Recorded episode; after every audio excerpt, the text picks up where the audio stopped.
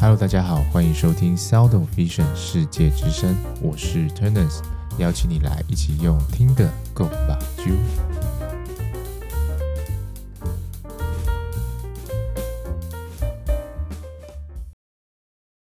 Hello，大家好，欢迎收听今天的世界之声。相信呢，这一半应该有许多的学生听众都在正在面临这个期中考的压力嘛。那我这边呢，就先来祝大家期中考顺利喽。那为了要缓解大家考试这个紧张的情绪，所以呢，今天就特别准备了一个比较有趣的主题，让大家可以边听边笑，又可以学到东西。好，所以我们就赶快来进到今天的主题吧。今天呢，要进行的是我们的视光俚语小教室。没错，日常生活中我们在对话的时候，很常会去使用到一些俚语来增添我们对话的趣味性嘛。OK，而且这些对话很多都是来自于台语，而且蛮多都跟眼睛有关系的哦。所以呢，我们今天就来介绍三个跟眼睛相关的台语俚语。第一个要来介绍的呢，就是“脱汤”。那这个其实很常，就直接被用成中文来使用哈，就是脱窗哈。那它在形容什么呢？它形容是说你该注意到，但是却没有注意的这个状况哈。所以使用的情境可能会是今天你在写考卷的时候，然后出来跟大家在讨论这个刚刚的题目，突然发现有一题你一点印象都没有诶，然后你就问同学说：“哎，这题到底在哪里呀？”然后你才发现。题目考卷的背后还有题目，你都没有发现。这个时候呢，你的同学可能就会跟你说：“啊，你眼睛是脱窗哦，后面有题目都没有看到。”好，就是这是它的使用情境哦。那这个拓汤呢，到底跟眼睛是怎么去连接上的呢？首先，我们来看到这个拓汤的“汤”，其实就是指的是窗户嘛。那窗户脱离，就是有点像这个窗户打开的样子嘛。那我们的眼睛呢，刚好就是灵魂之窗。你的眼睛有一边打开了，好，就是眼睛向外开。那这个在我们临床上叫做什么？就叫做斜视，而且是哪样哪一种斜视呢？是外斜视。哈，好，也就是说你有一只眼睛是向外偏移的。OK，那我们再把它讲的专业一点呢，就是视轴偏移的部分。什么是视轴啊？你可以想象，就是你的眼睛是一个贡丸。然后有一个竹签呢，从正中间插过去，这个竹签呢就是你的视轴。那所谓的外斜视会长什么样子？想象一下，你拿着啊、两个竹签插贡丸，一个竹签是向前，一个竹签是向外，那这样子的情况就是外斜视。那外斜视的人会有什么问题呢？他没有办法同时看向目标，尤其是那个偏斜的那只眼睛嘛，因为他就没有办法去对准你要看的东西哈。这个时候会发生的第一件事情，就是所谓你会看到两个影像。我们有两个眼睛，一个眼睛会看到一个影像。那为什么你实际上只感觉到一个影像呢？是因为你的大脑去把它做一个整合合并的动作。好，那如果今天出现复视的话，它因为两个眼睛看到的影像都不拢，所以它就同时存在两个影像。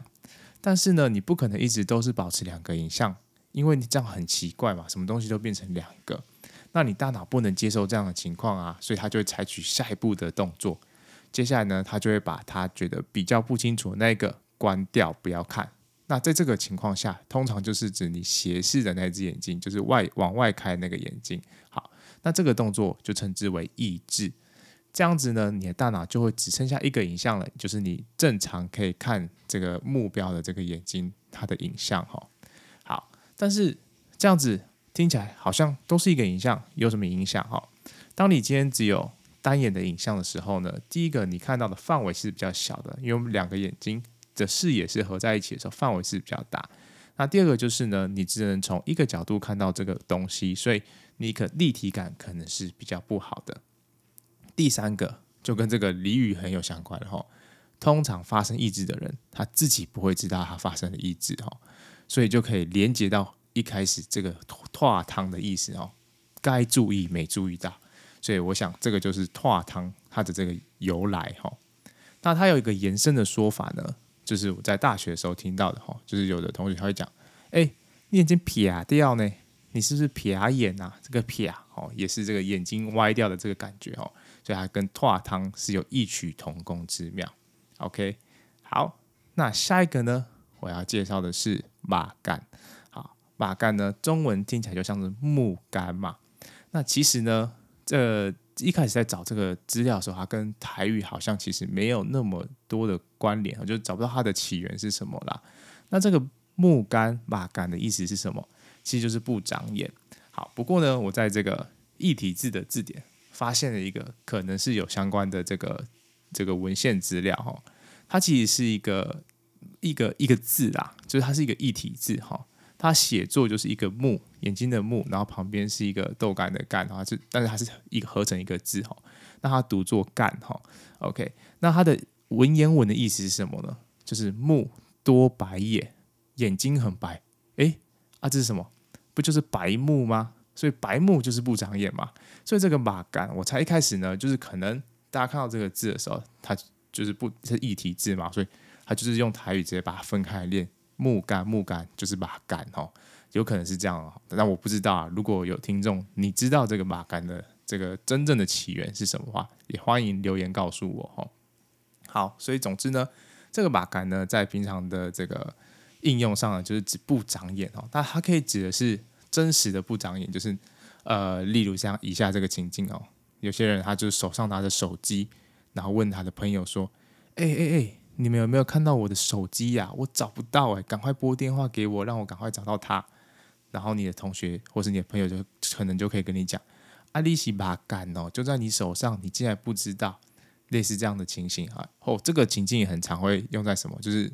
这两年大家很常戴口罩嘛，戴着戴着自己都忘记自己戴口罩，就也可以使用这样子的一个说法。那另一种呢，就是比较偏向是呃行为上的不长眼，也就是白目这个本身的意思哈。所以呢，我们就接着来介绍这个白目很常用到的一个俚语哈。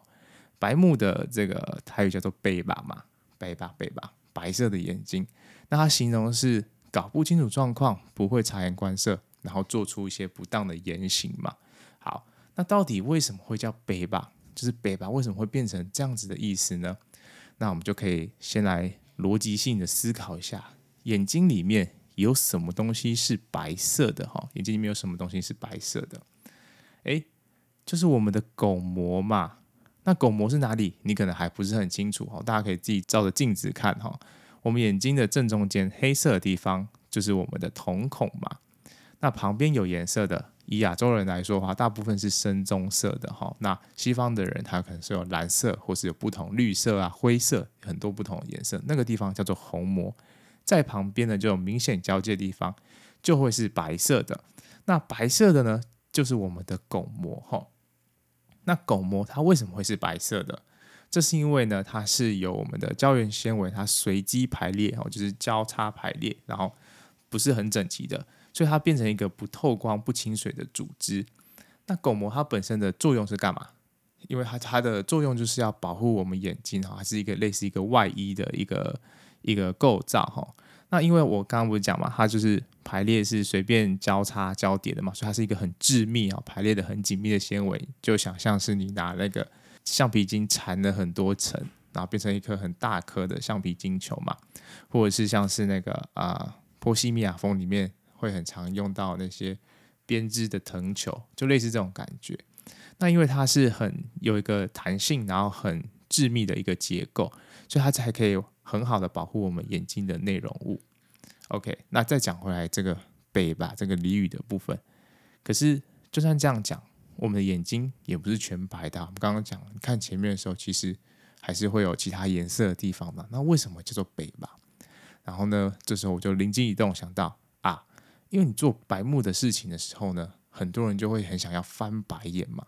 那你翻白眼是不是往上看，就是眼睛会上吊嘛？